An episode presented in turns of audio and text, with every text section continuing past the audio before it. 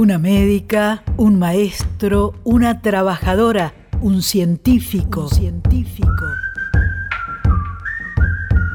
Una artista, un músico, una persona solidaria, una o un ilustre desconocido, una o un ilustre desconocido.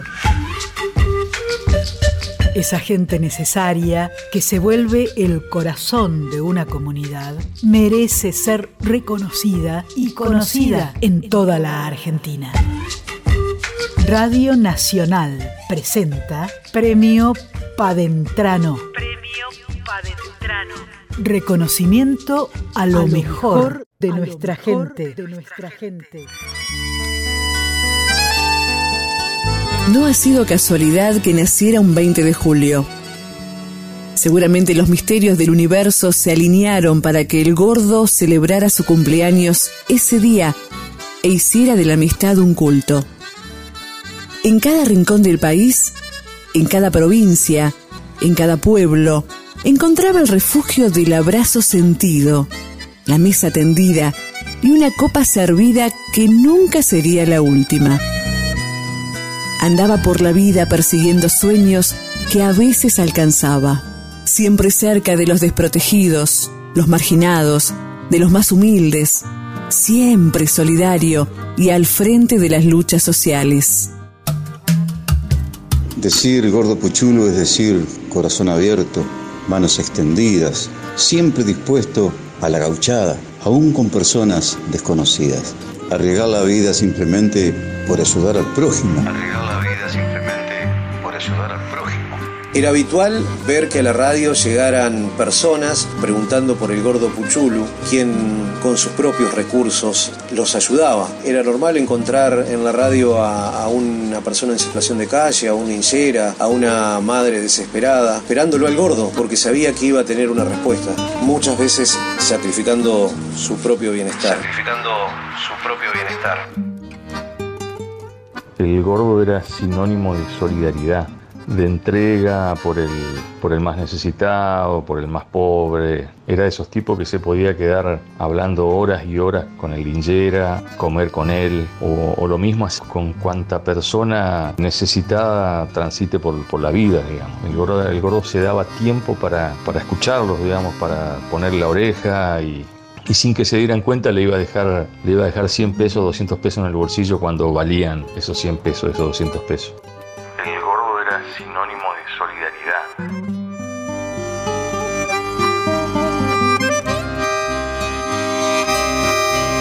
Luis Juan María Puchulu, el gordo, dice un poeta, un nombre largo y un apodo corto para que el pueblo te ame tanto. Se habrán cambiado opiniones, tu viejo en tu nombre largo, y solo bastó un apodo para que el pueblo te ame tanto.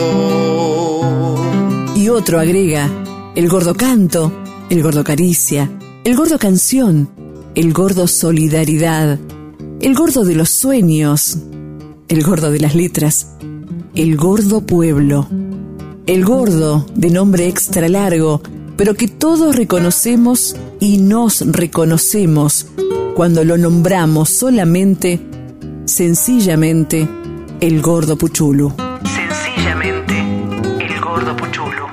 Oriundo de Villaguay, desarrolló buena parte de su vida en Concepción del Uruguay, donde llegó para estudiar en el Colegio Justo José de Urquiza y nunca más se quiso ir.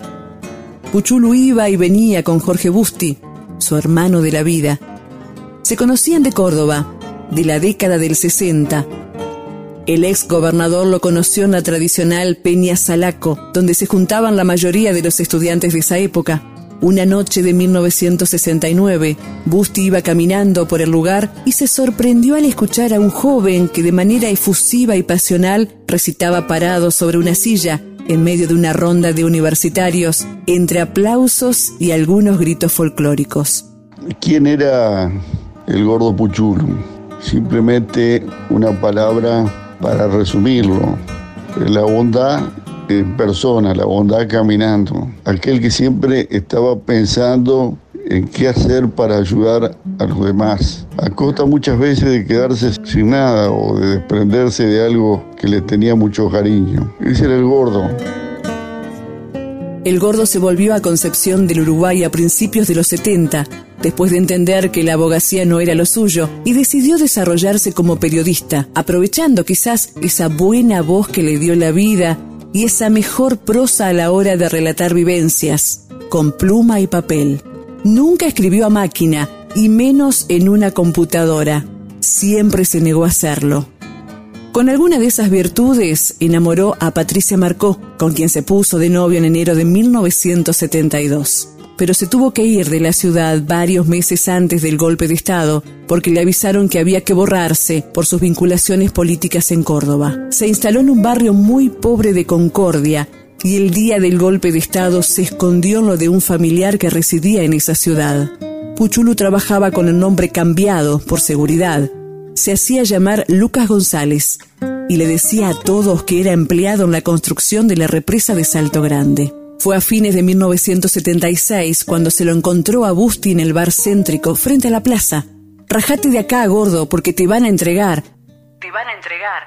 Hay demasiados botones por estos wines, le remarcó. El gordo retornó a Concepción del Uruguay en los últimos días de 1976 e ingresó como locutor en LT11, pero nuevamente debió partir con rumbo desconocido, pues sus preguntas e informes incomodaban a los militares. Pues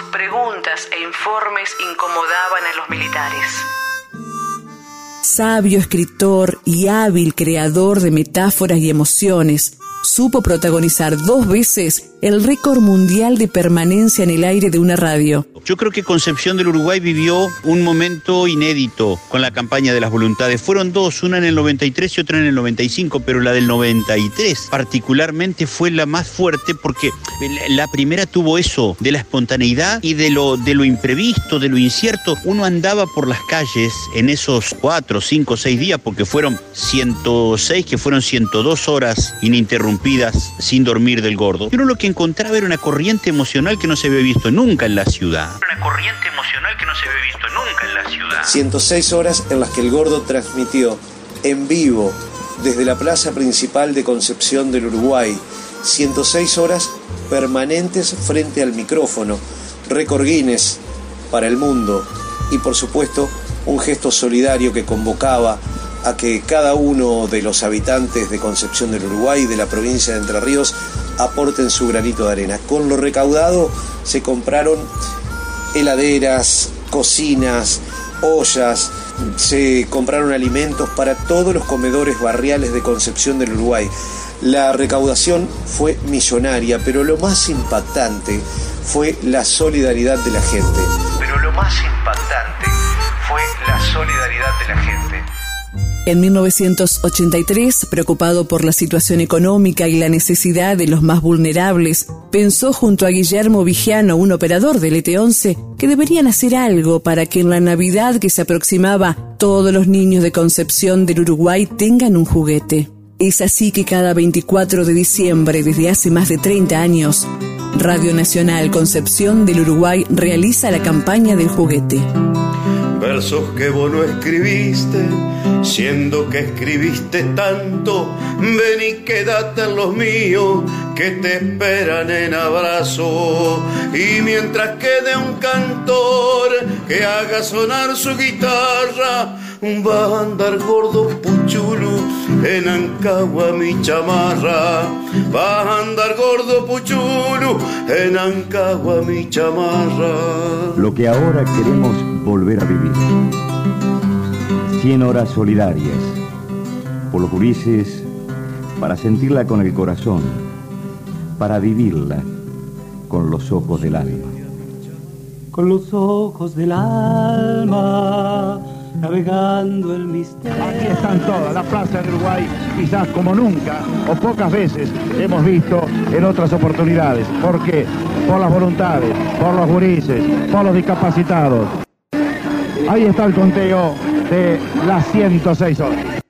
10, 9, 8, 7, 6, 5, 4, 3, 2, 1.